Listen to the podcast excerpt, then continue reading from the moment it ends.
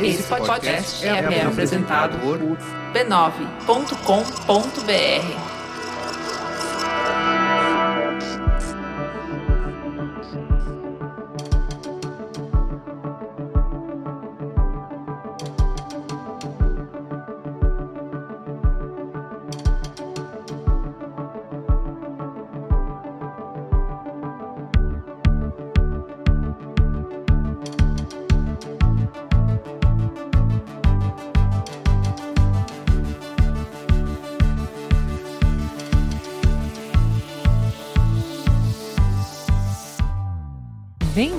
ao Código Aberto, seu podcast de conversas francas com os profissionais mais influentes do mercado, para conhecer suas ideias, o que pensam sobre o futuro da mídia, da tecnologia e da comunicação. Eu sou a Juva Lauer.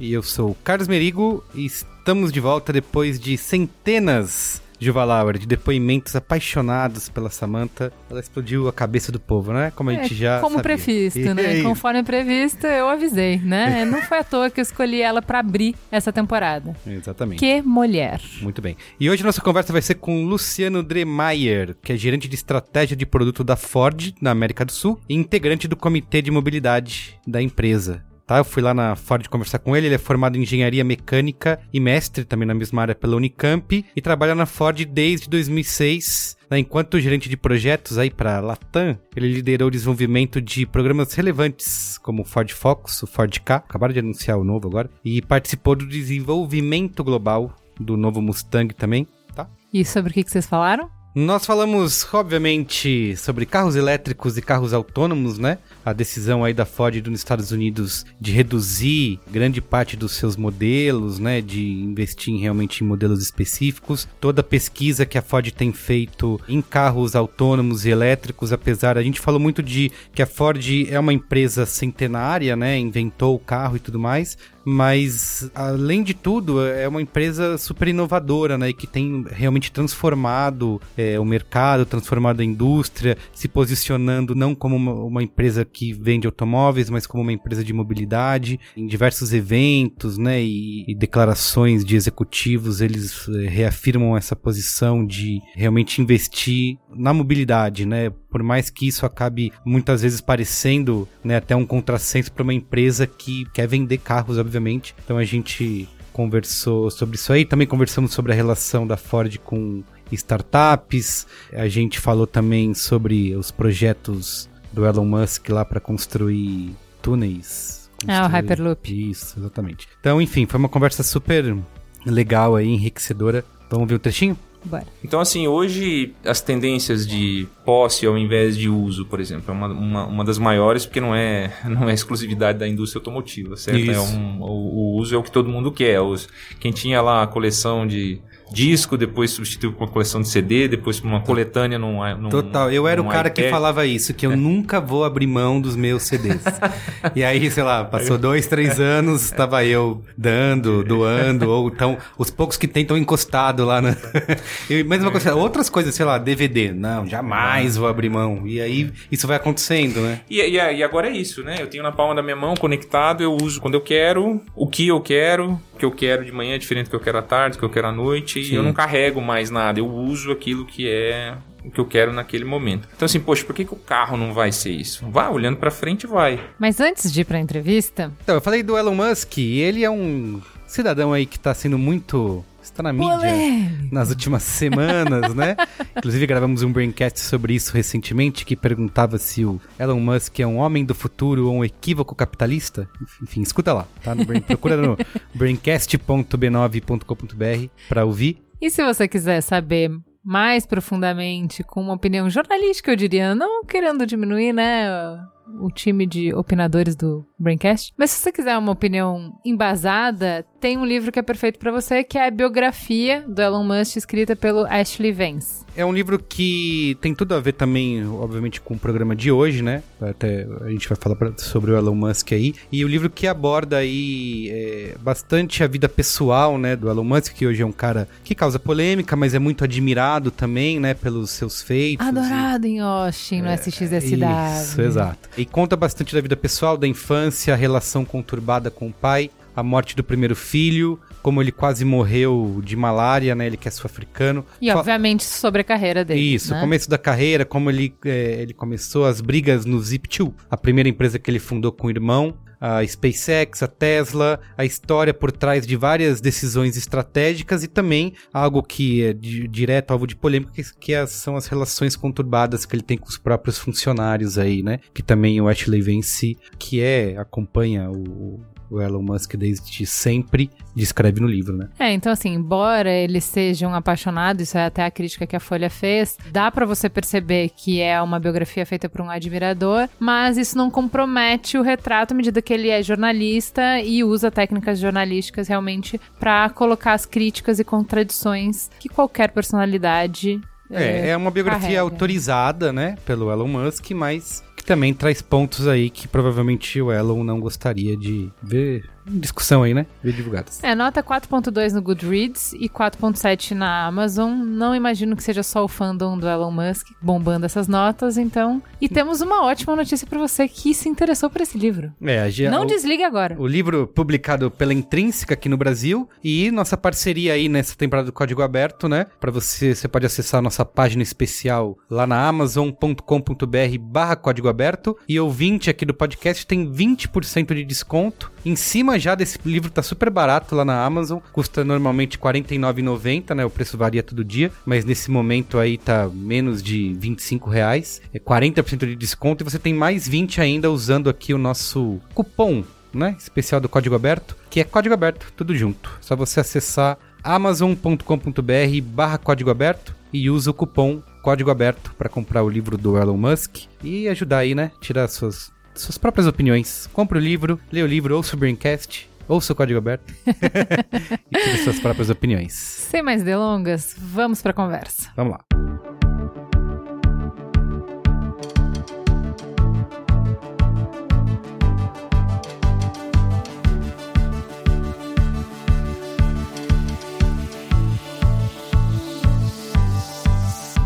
Enfim, Luciano, você tem 12 anos, né, trabalhando na Ford e você se formou em engenharia mecânica, né? Me formei em engenharia mecânica. Mas e aí, como foi, Foi, essa, essa escolha aí?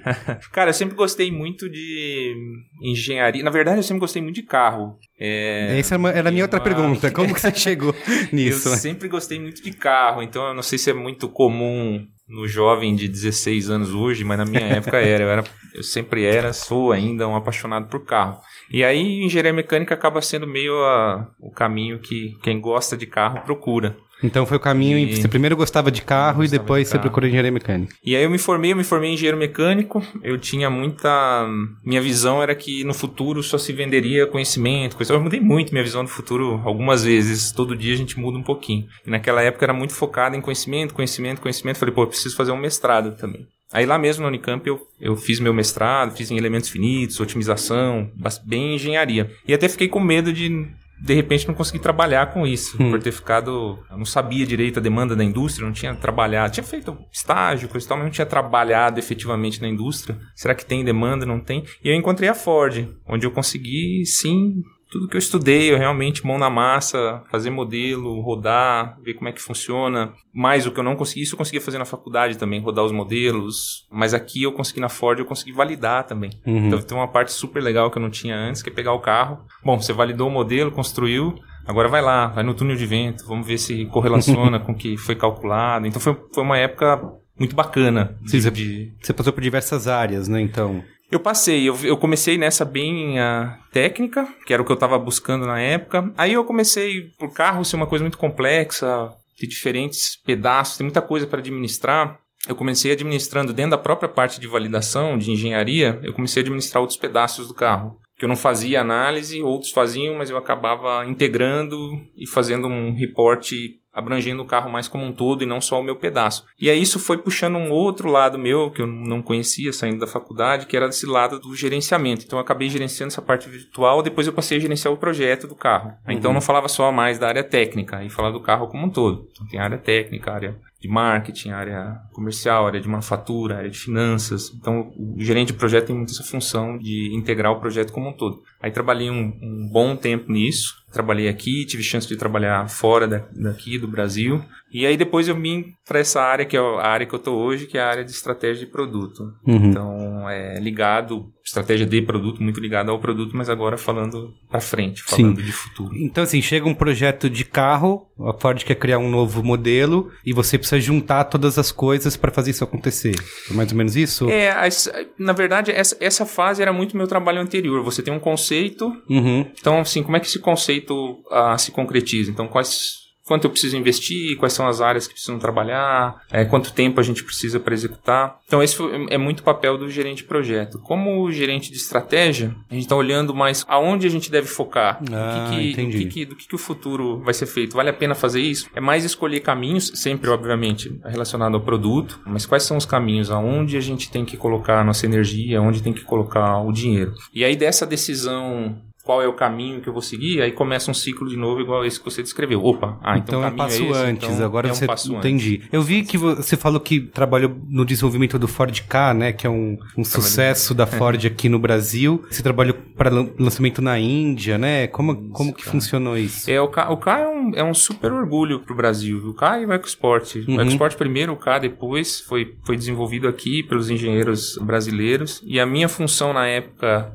com o K foi pegar o projeto dele. O Brasil lançou primeiro, eles lançaram um pouco depois lá com o nome de Figo. É o mesmo, o mesmo Ah, produto. tá. Então a minha função era fazer essa integração da engenharia aqui do Brasil com a engenharia lá da Índia e Uhum. fazer o lançamento do produto lá. Então assim, o desenho foi todo aqui, mas é claro, né, os fornecedores são locais, a planta é local. Eles têm que ter uma engenharia, não para desenvolver, mas o que a gente chama de localizar. Eles precisam ter uma engenharia lá para localizar esse desenho que foi feito no Brasil na realidade lá. Às vezes gera uma mudança de design, porque uma matéria-prima, de repente, Ah, não é lógico. daqui não é apropriada lá, um processo de manufatura aqui não é tão eficiente lá. Então, assim, tem sempre uma adaptação do produto. E meu papel foi sensacional. Foi uma época muito, muito legal, né? Trazendo um produto desenhado aqui para um mercado difícil, como é o mercado lá da, da Índia. Sim. Você falou que hoje você olha, né, tem uma visão estratégica para decidir como que vai ser um novo modelo, um novo carro, para onde que a marca vai. Você pode dar algum exemplo de algumas coisas que impactam nessas decisões?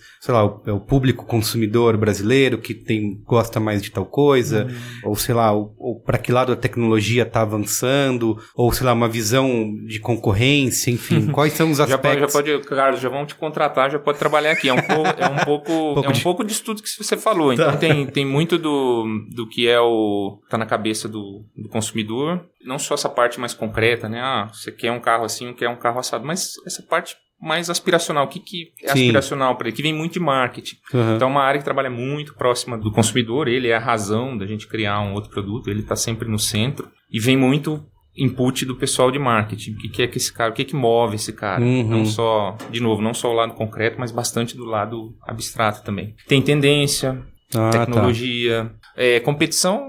Quer dizer, competição sempre, você sempre tem que saber o que o seu competidor está fazendo, mas... Mas não se é, baseia nisso, não né? se baseia nisso. A gente acredita em determinadas coisas e a gente faz Uhum. é, isso que a gente acredita. Então tem um pouco de tudo. A, a tecnologia tem que ser factível, é, tem que ser alguma coisa que o consumidor está procurando, tem o que a competição está fazendo e tá. Ela pode não estar fazendo exatamente o que você está fazendo, mas ela pode gerar uma pressão de preço, de Uhum. volume. Ela pode. Então, tudo que está acontecendo na indústria. É um processo complicado, cara. Meu dia é sempre uma folha muito em branco lá, tem Legal. nada escrito. A gente Sim. precisa escrever com o que a gente vai, vai aprendendo. Sim, eu te perguntei do K porque, por outro lado, você também trabalhou nessa nova fase do Mustang, né? Trabalhei. Não podem ser duas coisas mais diferentes, né? Não poderiam. Isso. Verdade. Verdade. E como que é esse, esse trabalho tão... é, assim, qual a estratégia diante desse... é, do lançamento e desse investimento que a Ford tem feito? É, a gente tem visto, até no próprio site, a gente tem publicado várias, diversas campanhas, né, do Mustang. Você pode falar um pouco dessa estratégia aí? Cara, você tá me lembrando umas coisas legais aí. O Mustang é, o Mustang é um ícone. Sim, é aqui no lógico. Brasil, você imagina o que é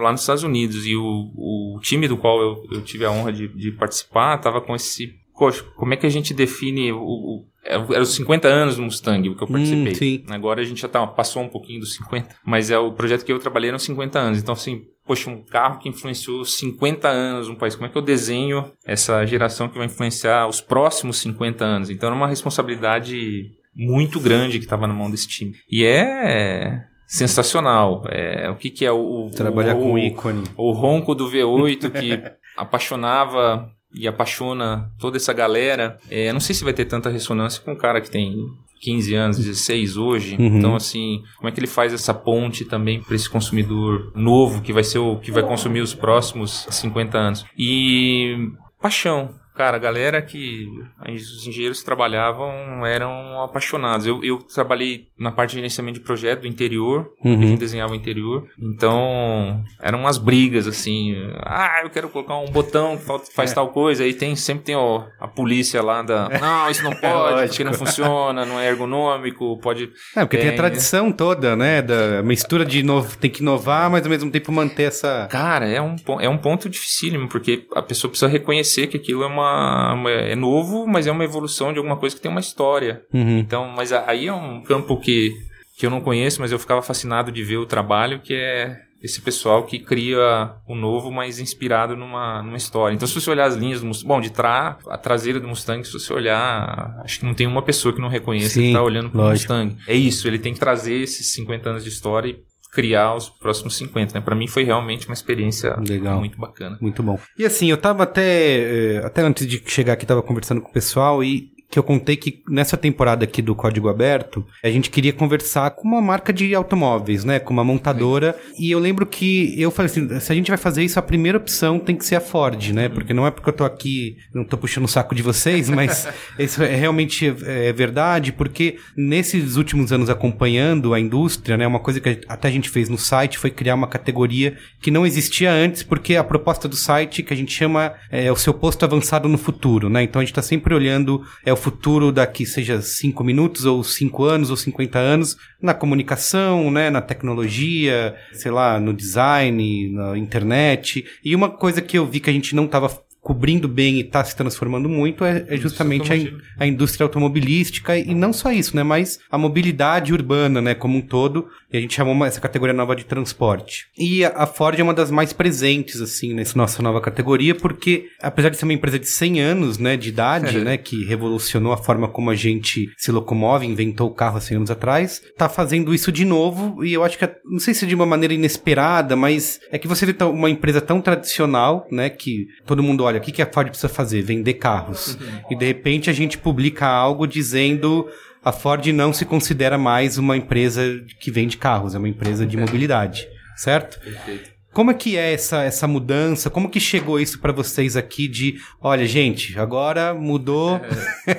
Como que isso foi recebido? Como que vocês trabalham essa, essa estratégia? É, isso um, um dos privilégios da Ford, o Bill Ford em 2011, tem um TED Talk dele que, Ah, que sim, vale a pena. super legal, que, ele vale fala que ele é apaixonado. Como que ele aliava se apaixonando por carros e por meio ambiente, por né? meio ambiente. Isso. Então a a gente teve esse privilégio de ter uma pessoa que leva a marca no, no nome da família e ele já ser um, ele é um cara que já sabia, me- mesmo em 2011, ho- hoje já é mais senso comum um pouco o papel do carro, que vai Sim. sempre existir, mas é um papel um pouco diferente. Naquela época talvez nem tanto, mas mesmo lá em 2011 ele já falava. Ele, por exemplo, falou que não era uma boa ideia ter, por exemplo, dois carros na, na, na garagem, em É toda a garagem. sete anos atrás era bem diferente, né? É, era que- diferente. Bom, os ciclos hoje são. Sim. Das, das mudanças são, são bem mais curtos. Então, sete anos é uma, é uma eternidade. E ele já falava. Então, assim. Hoje, muito do que se fala sobre mobilidade, o, o bom é que a gente sabe tá atuando, o ruim é que tem muita gente que já sabe.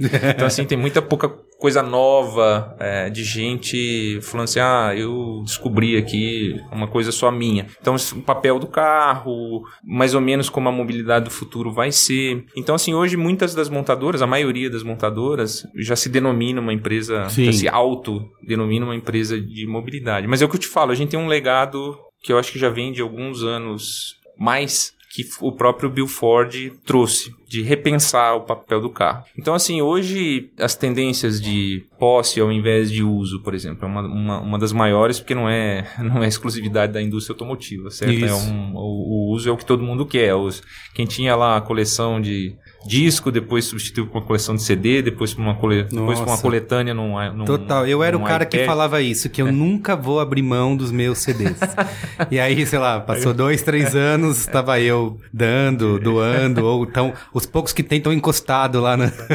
E mesma coisa, outras coisas, sei lá, DVD. Não, jamais vou abrir mão. E aí isso vai acontecendo, né? E, e, e agora é isso, né? Eu tenho na palma da minha mão conectado, eu uso quando eu quero, o que eu quero, o que eu quero de manhã é diferente do que eu quero à tarde, que eu quero à noite, Sim. e eu não carrego mais nada, eu uso aquilo que é o que eu quero naquele momento. Então assim, poxa, por que, que o carro não vai ser isso? Vai, olhando pra frente, vai. Porque eu tenho que ter um carro grande para me locomover pro meu trabalho, que eu só quero chegar no trabalho, Uhum. ou por que que eu tenho que viajar num carro apertado no final de semana. É, eu escolhi um carro grande porque eu quero viajar no final de semana, eu escolhi um carro pequeno porque eu quero me locomover só no trânsito da cidade. Por que, que tem que ser uma escolha só e eu tenho que sacrificar Lógico. é, ou o final de semana ou a semana. Então, assim, não tem como a tecnologia, não tem como a competição, não tem como alguém não gerar uma solução que é mais o consumidor no centro, que é o que ele exatamente está procurando. Então, assim, é uma questão de tempo para a tecnologia vai viabilizar tudo que se enxerga no futuro. Não tem porquê eu não ter uma solução mais tailored, uma solução Sim. mais específica. Que atende isso que a gente chama da geração do desapego, né? Que Geração desapego. Geração desapego.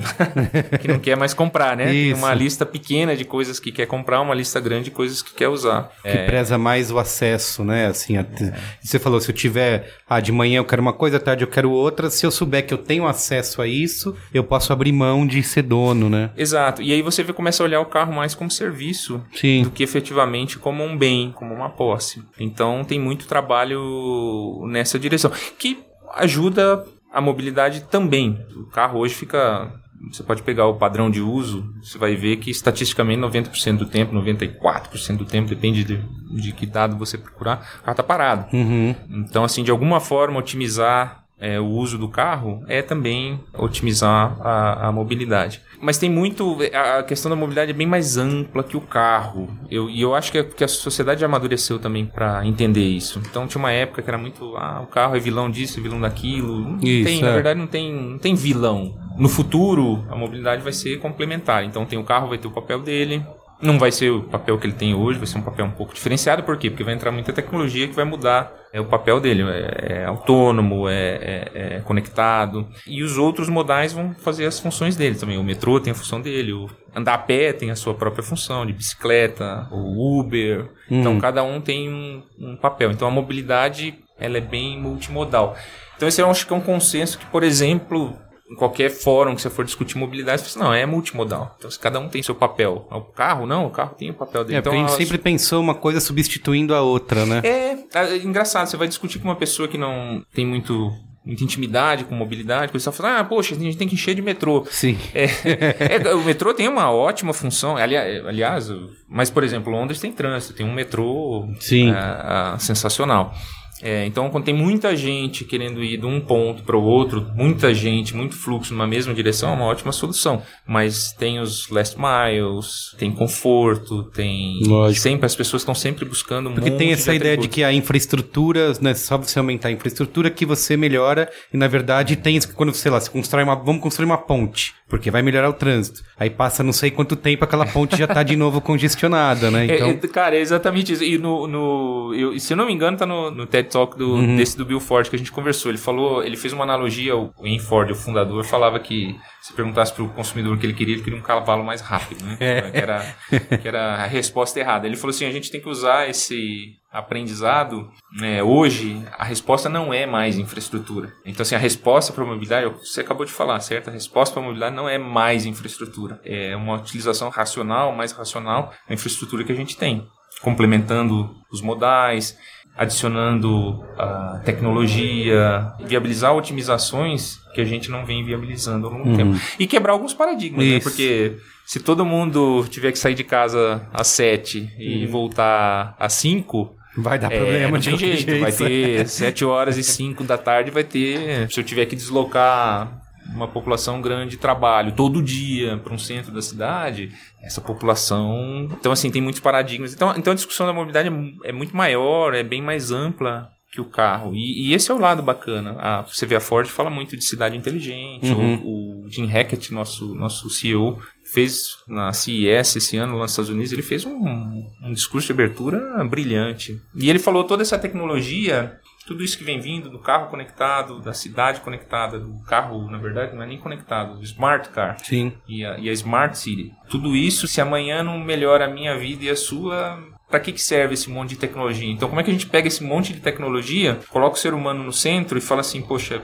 venha o Smart Car, venha a Smart City e vamos melhorar a vida das pessoas, né? Vamos devolver alguns espaços para as pessoas. Uhum. Se fosse resolver o fluxo de carro, se fosse essa a missão da mobilidade, acho que em um ano a gente resolveria o problema. Era Sim. só priorizar o carro, mas não é isso, né? Tem, tem gente andando, tem gente que está em um coletivo, tem gente que está... Então, assim, o- a, a discussão, a questão que a gente tem que resolver é bem maior que o carro. E eu acho que a sociedade já amadureceu bastante nessa É isso que eu ia te nessa perguntar, sobre essa mudança cultural, né, que passa um pouco por isso. Eu acabei de te dar o exemplo de nunca vou me livrar dos meus CDs, dos meus DVDs, e eu tenho um pouco de discurso de eu nunca vou me livrar do meu carro.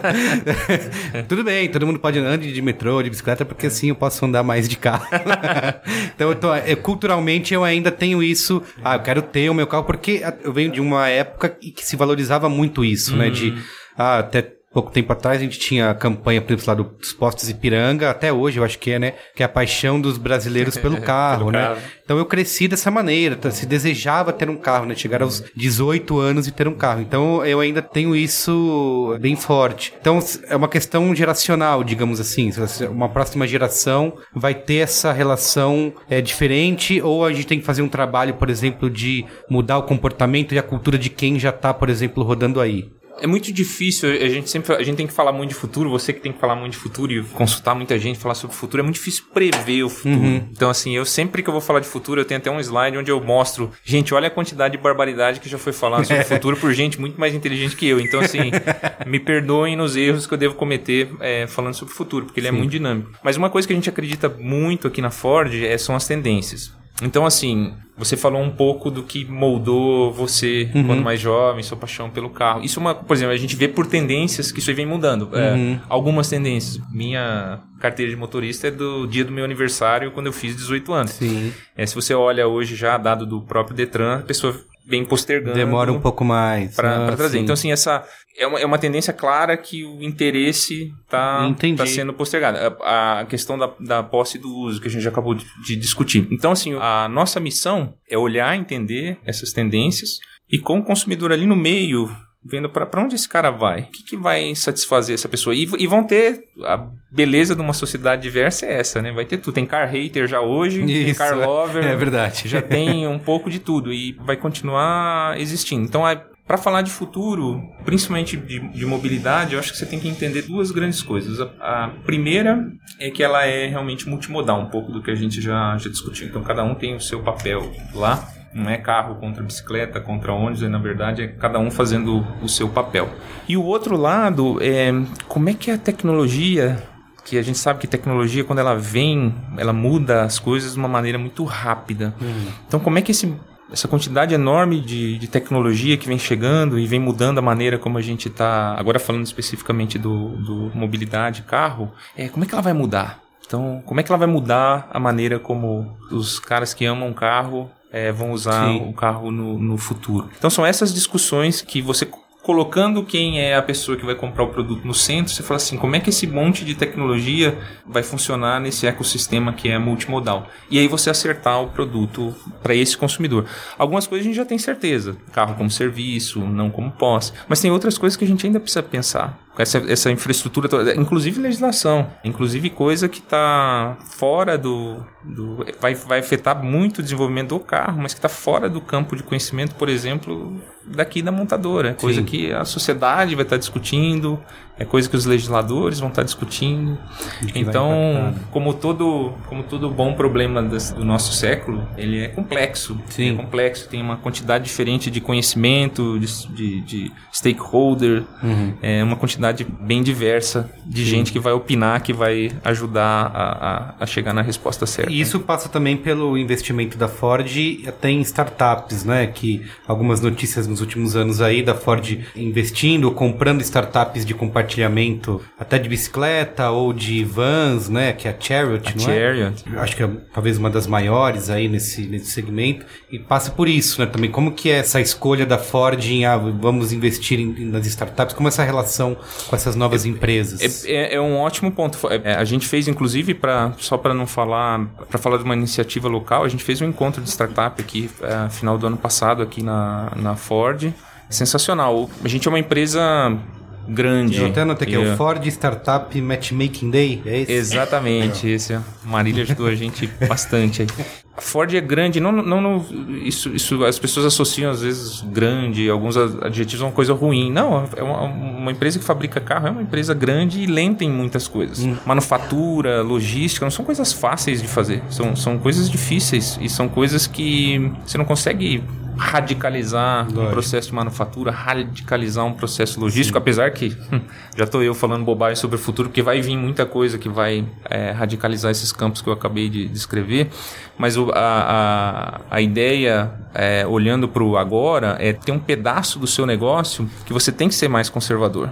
Por quê? Porque é difícil montar um carro e ele sair perfeito no fim da linha vários desses por dia não é uma uhum. coisa é, fácil de fazer. Então tem um lado do negócio que sempre tem que ser mais conservador. E aí, melhoria contínua, aí de repente aparece uma tecnologia que realmente rompe uma maneira de fazer uma determinada coisa, você adota, então você está sempre evoluindo. Mas você não quer ousar lá, porque vai ter um impacto grande no, no seu negócio. O próprio o Mark Zuckerberg teve uma conversa com o Bill Ford a gente pôde assistir por um webcast da, da Ford. E ele falou, falou, ó, nos servidores que mantêm o Facebook no ar, eu não inovo muito lá não, porque quando sai do ar, o Facebook é terrível pra sim, gente. Sim. Então assim, eu sou super inovador, eu incentivo e tem que acontecer e vamos errar, mas vamos, mas cuidado, eu não quero errar nos servidores que mantêm o Facebook no ar. Então aqui é um pouco disso também, a gente tem um lado que a gente não pode errar, que a gente tem que ser mais conservador. Mas tem um lado novo principalmente desse do, do carro como serviço, onde a gente pode ser mais ágil, uhum. onde a gente pode errar,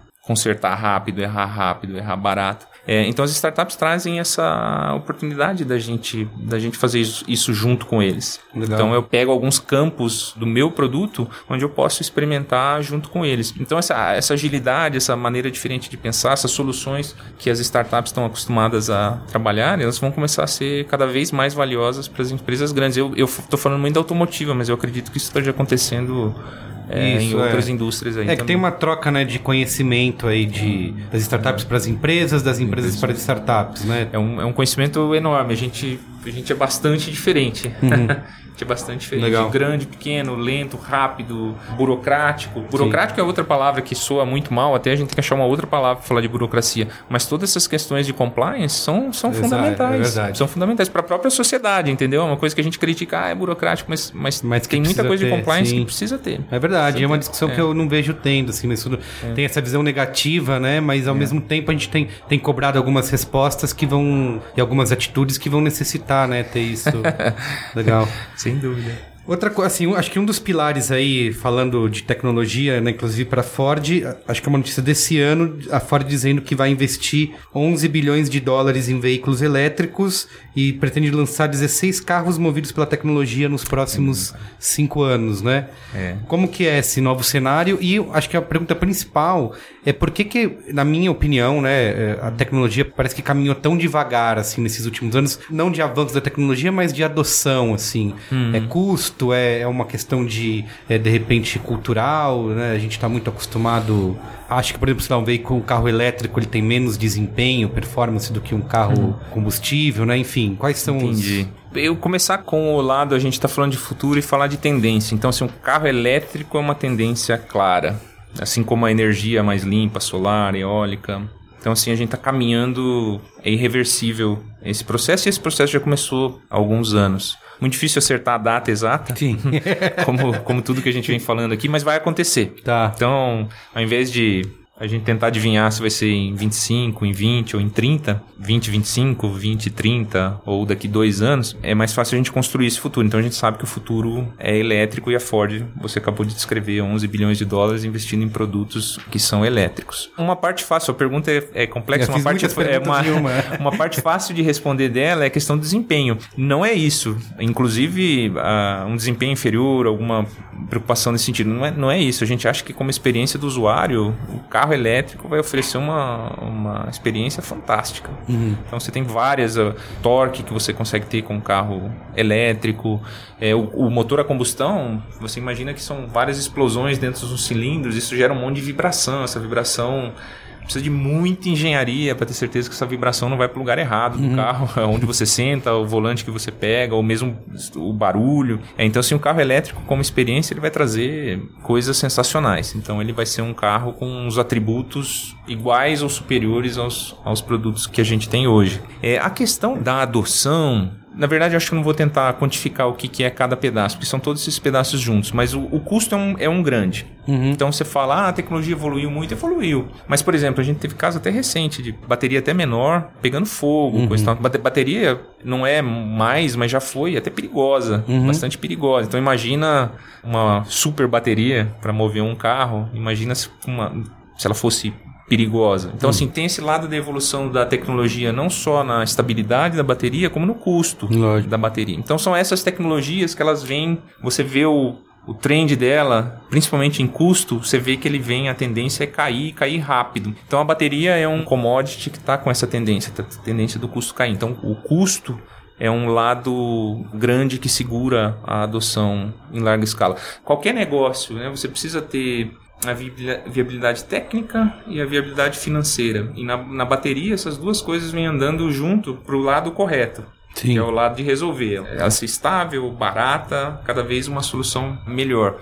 Mas isso vem mudando ao longo do tempo e já foi assim praticamente impensável. Sim. É, e hoje você vê, a gente já está vendo nunca. Uma pessoa não vai trocar um carro a combustão por um carro elétrico se ela estiver pensando em economizar dinheiro. Vai ser difícil de pagar essa equação. Você precisaria usar o carro por muito tempo, é, rodar muito com esse carro para fazer sentido financeiramente. Então, esses dados variam, depende de que região do mundo você está falando, mas ainda é assim. É, a tendência então, é cair, né? A tendência é cair. Então, assim, o, o lado claro que uma tecnologia vai substituir a outra é quando os custos realmente se encontrarem.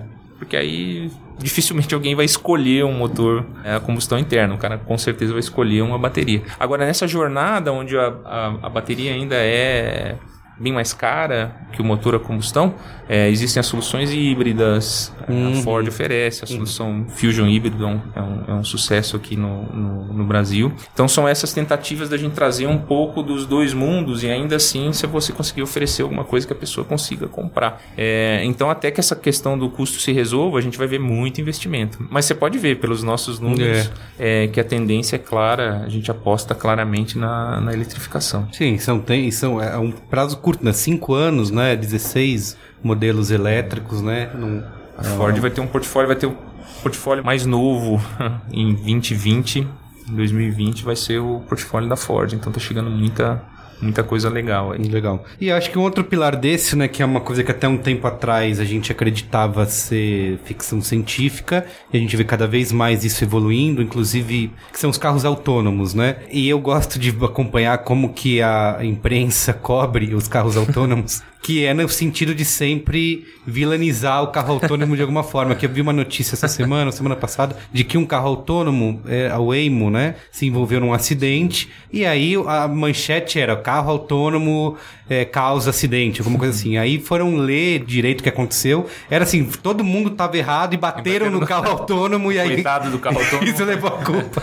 Exatamente. Então, existe um pouco também essa questão cultural que a gente vai ter que resolver. Você falou um pouco atrás de legislação, né? Que é uma coisa muito maior e eu vejo isso para carro autônomo também, né? De a gente como sociedade tem alguns dilemas para resolver, alguns dilemas éticos aí. Inclusive um deles é aquele de que você entra num carro que esteja eu, eu sei que é sensacionalista isso, tá? Mas é que a galera adora fazer um clickbait, que é, é o carro autônomo pode estar programado para te matar, né? Porque assim, é, é, é, a escolha que a gente faz de, da, da inteligência desse carro autônomo. Se está envolvido num acidente, ele vai escolher o lado onde vai causar menos estrago. E talvez o menos estrago seja, digamos, matar o motorista. É, é, é forte falar é isso, um né?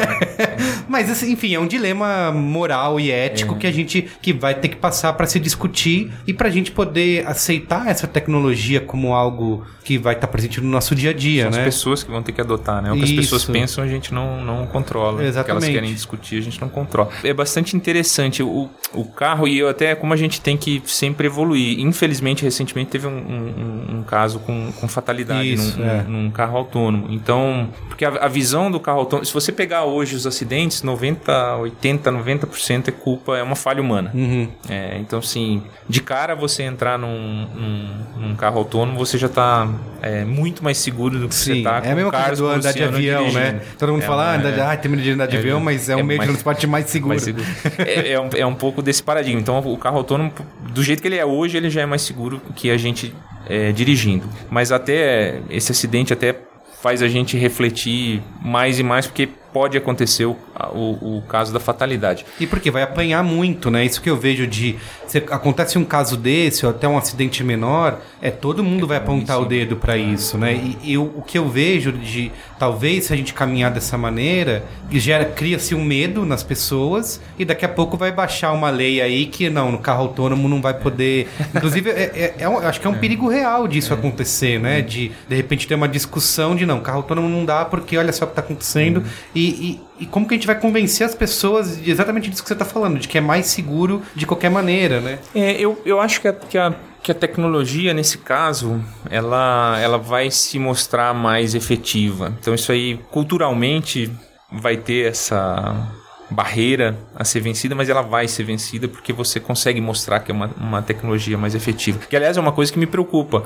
A gente precisa também, Brasil como nação, a gente também precisa ir para frente com isso, investir nessas discussões. Assim, Tem muita sociedade que já está debatendo isso e outras verdade. coisas mais duras de tecnologia, da biologia digital. É, a sociedade já estão reagindo, discutindo, tentando entender, E a gente moralizar. ainda não, né? A gente ainda a gente ainda está engatinhando, então a gente precisa acelerar isso. Mas a minha, a minha visão para o carro autônomo, eu sou fã de tecnologia e eu acho que o carro autônomo é um que vem para ajudar ajudar a gente bastante. A minha visão é essa, a gente caminha pro zero acidente. Então, essa, essa é a direção, essa, esse, esse é o, o desenho do, do carro autônomo, é para isso. E aí, se eu chegar numa questão de fatalidade, eu não, eu não é porque eu não, eu não vou ter um algoritmo para decidir, é porque eu cheguei numa situação que eu não consegui decidir. Porque a ideia é que o algoritmo sim evite o acidente. Então vai ser sempre o cuidado que a Ford tem com toda e qualquer tecnologia é a segurança do consumidor lá dentro. É, é diferente, por exemplo, de soltar um pouco do que a gente falou de algumas empresas ser- poderem ser mais agressivas e outras menos agressivas em determinados campos de atuação. É muito diferente eu soltar um software update para o meu telefone à noite porque estava apertando um botão errado, estava travando uma Lógico, tela, isso. do que um carro que acertou um muro. Total. E eu, É. você falando isso, eu tô pensando aqui que, por exemplo, lá, o Google que investe também em carro autônomo. Só que se der errado mais pra frente, o Google para de fazer e, e pronto. A Ford não, não pode se dar esse luxo, né? De criar carros que vão dar problemas, porque isso é o que a, a Ford faz, né? É, a Ford já anunciou o autônomo dela para 2021, já operando em escala comercial, não escala em escala de teste, de protótipo, de fleet. A Ford já tem Já isso há- tem, é. há, muitos anos, há- há, há mais de 15 anos. É, mas operando em escala comercial, já fazendo um serviço similar ao serviço do, do táxi, a Ford já tem esse plano para 2021. E tem muito essa guerra hoje, né? Quem vai anunciar primeiro, quem não, não é, não é, eu acho que não é essa a questão central. A questão central é quando é que eu lanço o produto correto, Ah, quando é tá. que eu lanço o produto que entrega o que a gente precisa. E segurança vai estar no centro da questão. Mas minha visão para esse dilema é essa: a visão do carro autônomo é o zero acidente. É, a fatalidade a gente realmente não tem como, como evitar, mas assim como você não você não evitou essa fatalidade, eu não, eu não, eu não- tive- o algoritmo não reagiu a essa situação. Então assim é muito é, é polêmico e eu acho que as pessoas querem discutir essa questão. E não é a minha resposta que vai Sim, uma lógico. resposta muito técnica que vai abafar é, essa discussão. As pessoas precisam discutir, precisam falar o que pensam. Mas eu acho que é essa. A visão do, do, do carro autônomo é o zero acidente. E ele... Ou ele vai evitar o acidente... Ou ele não vai agir, ele não vai poder faz, tomar essas, essas decisões. Mas é um, é um dilema longe de mim aqui, cara, tentar Sim, minimizar ou resolver. Porque Sim. é um dilema que as pessoas, quando a gente vai falar de carro autônomo, o que elas querem discutir, onde elas você vê que elas levantam para prestar atenção na resposta é quando a gente fala dessa, dessa questão. É, e, e eu acho que assim, a gente até é um dilema que é complicado, só que ao mesmo tempo a gente já resolveu ele de uma certa maneira muito tempo atrás, porque quando a gente hoje topa entrar num carro, a gente também está assumindo o risco de que pode acontecer alguma coisa no caminho. Só que com um carro autônomo, essa probabilidade cai dramaticamente, né? Então, se você equilibrar as coisas, você para de ficar preocupado, né? Mas essa, isso, cara, isso é exato. Se você olhar, não faz nem muito sentido, isso. porque ele realmente, de cara, ele já é nove, nove vezes mais seguro exato. que você. Mas isso que é o legal. Isso que é o legal de ser um ser humano. É, são essas Sim. paradigmas, essas coisas que a gente, é, no fundo, no fundo, eu vou precisar convencer um ser humano a entrar dentro de um carro que vai. Que ele não vai tocar em nada.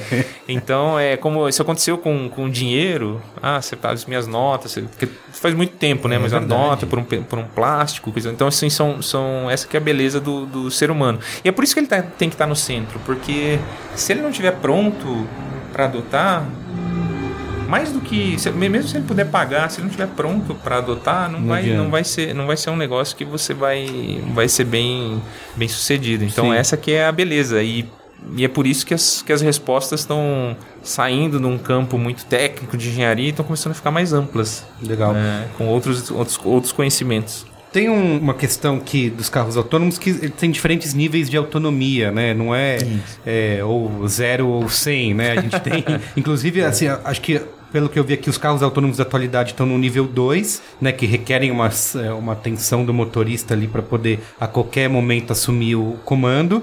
E os de nível 4, né, que acho que esse que a Ford planeja para 2021, ele é completamente autônomo, né? Perfeito. Você tem como explicar é, melhor essa, essas diferentes, esses diferentes níveis aí de...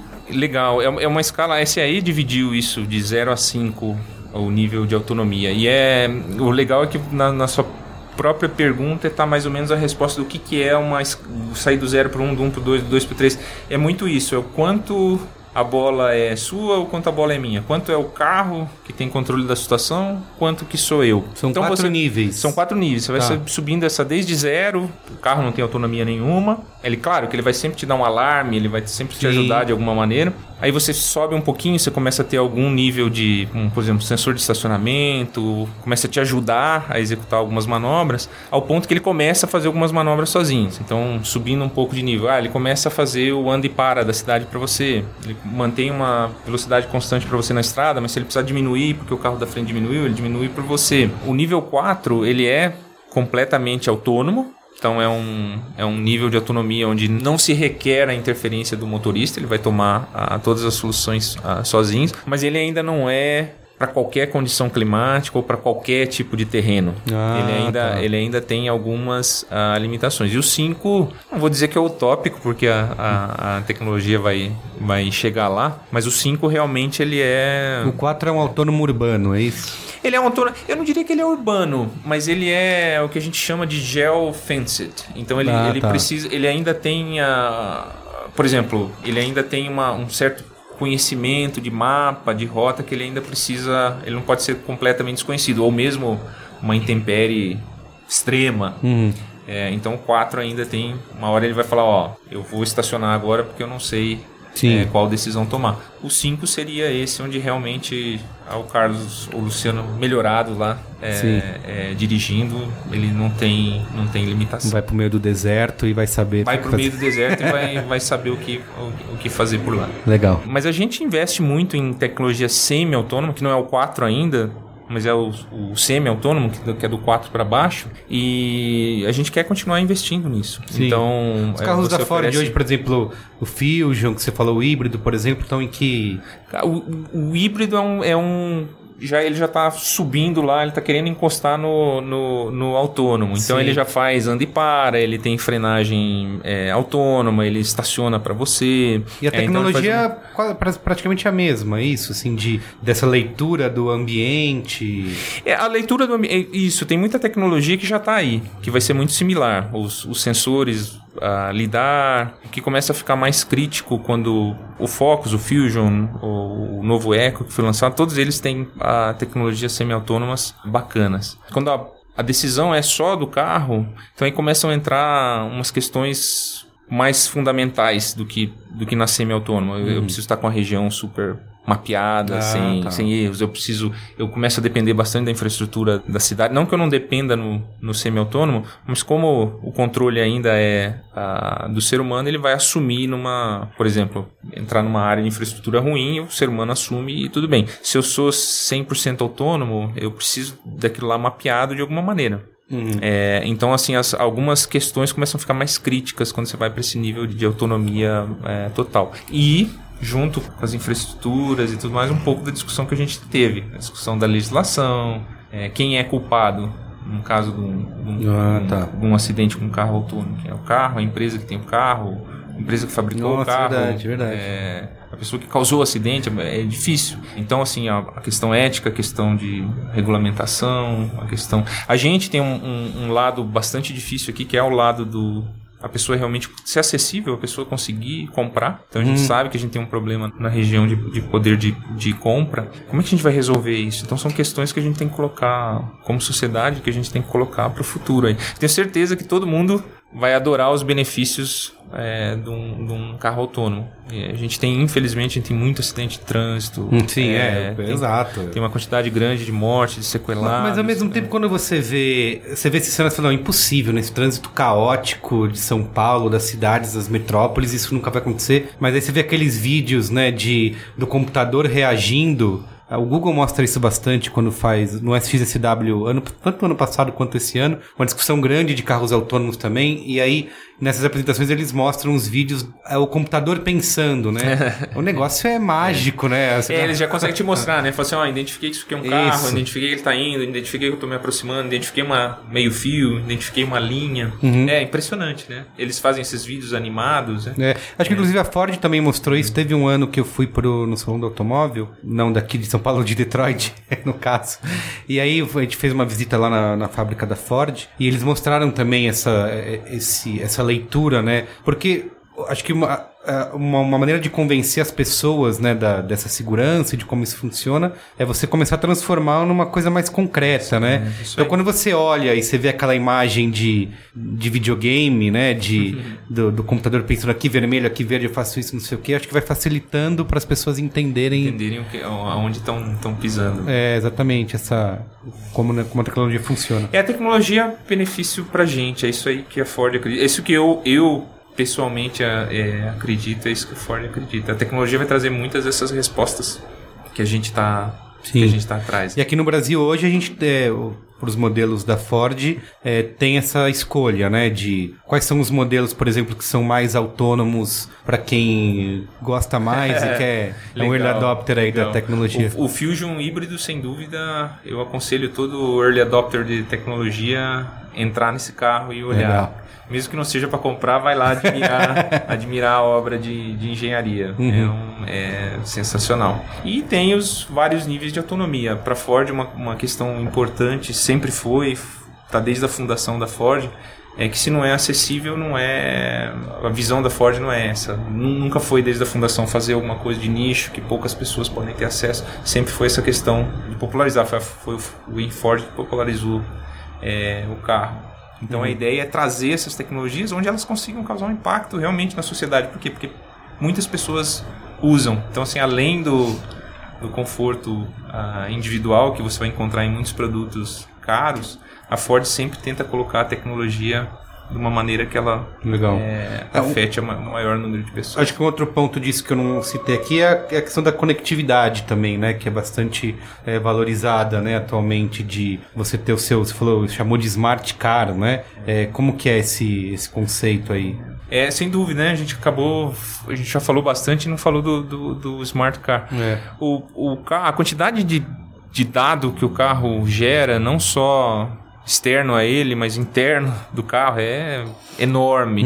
E, as, e as possibilidades de trabalhar esses dados são infinitas. Então, assim, o carro conectado já é um salto grande na direção do Smart Car. Então, o carro começar a te ajudar, o carro começar a te dar informação menos genérica, que vale para todo mundo, mas uma informação Sim, que vale mais para você. Eu, eu pego, por exemplo, consumo de combustível depende muito, muito dos hábitos de como a pessoa Uhum. dirige. As, as gamificações, por exemplo, que foram já colocadas, o Fusion tem, o Focus tem, da pessoa começar a ver ali a maneira como ela está dirigindo e como é que isso está afetando a performance do, do carro, isso é sensacional. A pessoa se engaja com, Ah, com tem- esse negócio. É, Ele te ensina. Ele mostra, ele vai crescendo lá, você vai dirigindo bem, ele vai crescendo uma. Ah, que uma- legal. uma- o seu, ou no Focus, o seu, sua pontuação vai, vai subindo, você ganha um troféuzinho.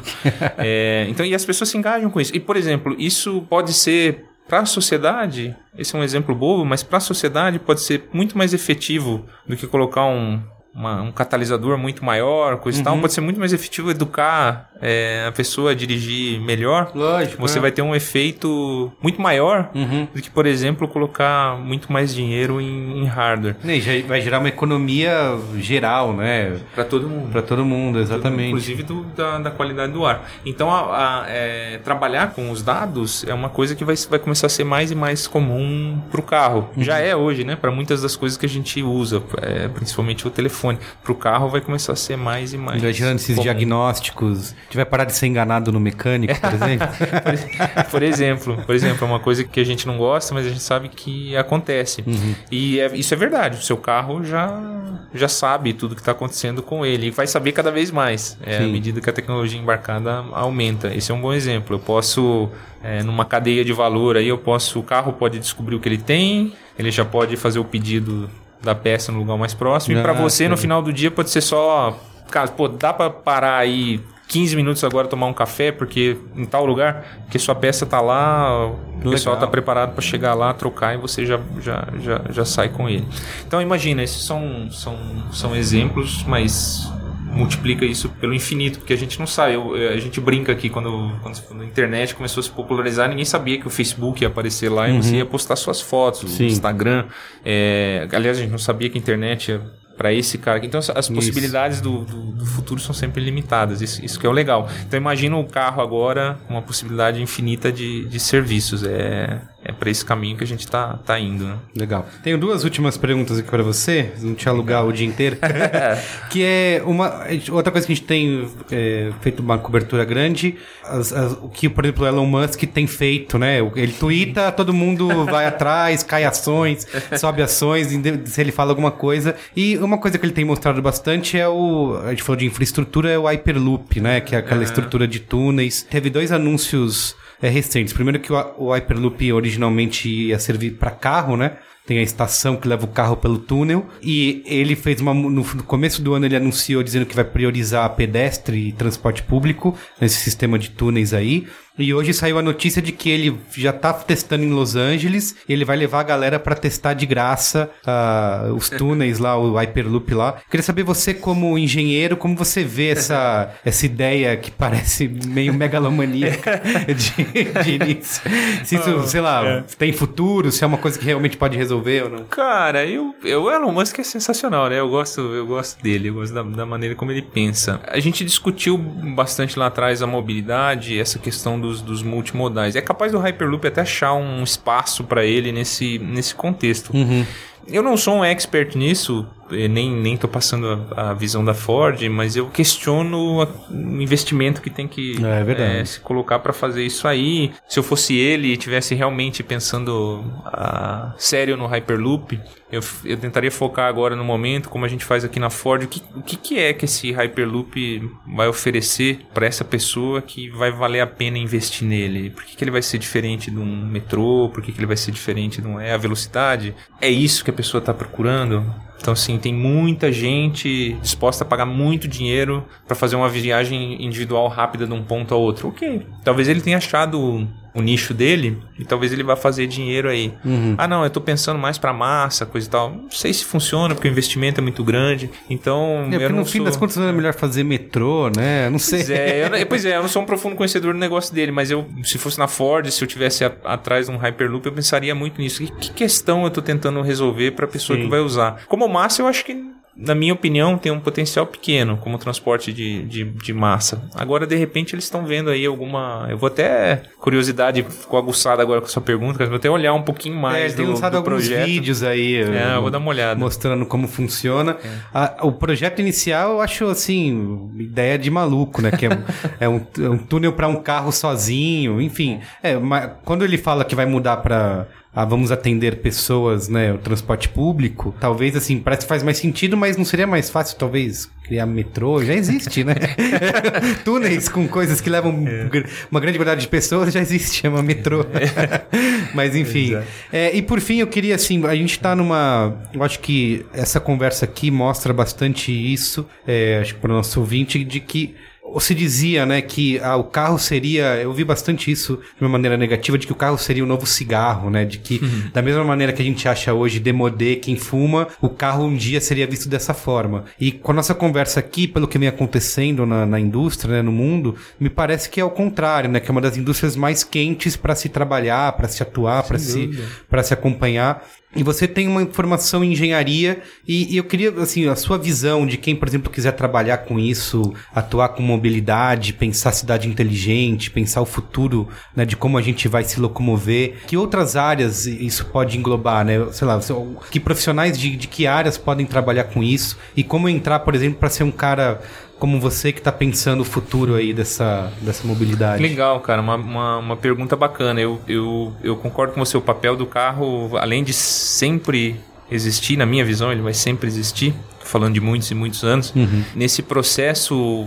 Além dele sempre existir, está num momento muito legal. É o que você falou, está num momento muito legal que ele está se repensando e quantidade de dinheiro que está se investindo, a quantidade de conhecimento diferente que está sendo exigido para desenhar um carro, é uma fase muito legal para estar falando de carro, para estar trabalhando com carro. Lógico, até porque a gente ainda não tem a grande promessa dos anos 50, sei lá, que é o carro voador. Enquanto a gente Que é o não chegar lá. que é o carro voador. Que, aliás, é, tem que se pensar em um carro voador, não sei. Eu, eu não sou muito fã dessa ideia, mas é, é muito, muito caro cons- construir Sim. infraestrutura rodoviária. É, então, sei imagina. lá, daqui a pouco começar a usar um pouquinho mais o ar, talvez não seja uma, uma, uma má ideia. É, os drones vão começar a fazer isso com entrega. Ah, sim, tem, lógico. tem mu- muita coisa vai acontecer. É, mas eu acho que a formação de engenharia ela, ela é uma formação super bem-vinda. Esses dias mesmo a gente estava discutindo o futuro, a gente estava falando um pouco mais sobre skill. A gente fez uma comparação dos, do, é do Banco Econômico Mundial, quais os skills vão ser mais importantes. E aí Uhum. a gente olhou 2015, a gente olhou 2020 e a gente viu como mudaram os skills. Depois eu vou até te mandar como Ah, mudaram, sim. quais, quais skills foram para cima, quais skills desceram. E um que tá lá desde 2015 e tá firme para 2020 lá é resolver problema complexo. Ah, tá. É, esse, esse é o skill. Isso, isso é legal, porque o engenheiro nasce com Sim. essa formação. Poxa, como é que eu resolvo esse problema? Então, assim, o que eu aconselho uma função legal, como uma função que eu tenho a honra hoje de desempenhar aqui, é, é realmente abra a cabeça, porque resolver problema complexo. Se é complexo, significa que não sou só eu sozinho que vou sentar e vou conseguir ter uma resposta. Então ele vai abranger outras áreas de, de conhecimento. Tem uma formação boa, mas aprenda a extrair de melhor o que outras formações podem trazer para o seu projeto. Porque um problema complexo é isso. São vários conhecimentos diferentes que vão formar aquela solução. Seja muito curioso. É, não seja, vai até parecer contraditório, mas não, não seja um, só um solucionador de problema, seja um caçador de problema. Vá, qual, qual que é a próxima questão no cliente que está no centro do meu desenho? Que ele pergunta hoje eu já sei, e eu vou resolver, o competidor vai resolver, todo mundo vai resolver mais ou menos ao mesmo tempo. Isso não vai gerar grande valor. Qual que é a próxima questão? Entendi, O legal. que, que ele não está pensando hoje? Vai aí assistir os, os podcasts que estão que estão lá do Carlos. Vamos, vamos, vamos ver o que, que a galera está falando sobre o futuro, vamos ver quais são as tendências. Então, ser um cara curioso e antenado. Então, seja forte no seu conhecimento, tenha a cabeça aberta para os conhecimentos que vão ser tão importantes quanto o seu nos, nos projetos. E, cara, curioso com o futuro, com tecnologia, com tendência. É isso que eu acho que esse cara tem que ter. E tem campo. É, É, o que você então- falou, a indústria está se reinventando. É um, é Exato. Se antes você pensava em trabalhar numa fabricante de automóvel, numa montadora, é, você é, parecia um pouco, né? Só tem um fábrica, caminho, uma né? fábrica, exato. Trabalhar na fábrica, apertando parafuso, e tal, apesar de não ser isso, né? Mas. é, e hoje em dia, com, com essa mudança, com esse investimento que se existe até é, em, em outras empresas, outras ideias, né? Que não envolvem diretamente a produção de um carro, né? Se abre um campo de trabalho muito maior para quem está interessado, né? Em, Sem dúvida. em atuar diretamente nisso, que é uma coisa que não, não só uma tendência, né? Não só é um futuro interessante, mas que vai mudar a vida das pessoas, né? Sem dúvida. E essa tecnologia toda tem que mudar a nossa vida para melhor. E isso é o legal, né? É, a gente vai pensar naquilo que é bom pra gente mesmo. É, além de tudo, é, é, é gratificante, né? Legal. Legal. Muito bom, Legal. Luciano. Obrigado, viu? Obrigado a você, cara. Obrigado. Foi Muito bom conversar com você legal bate-papo. Valeu. Valeu, valeu. Este podcast foi editado por Caio Corraine.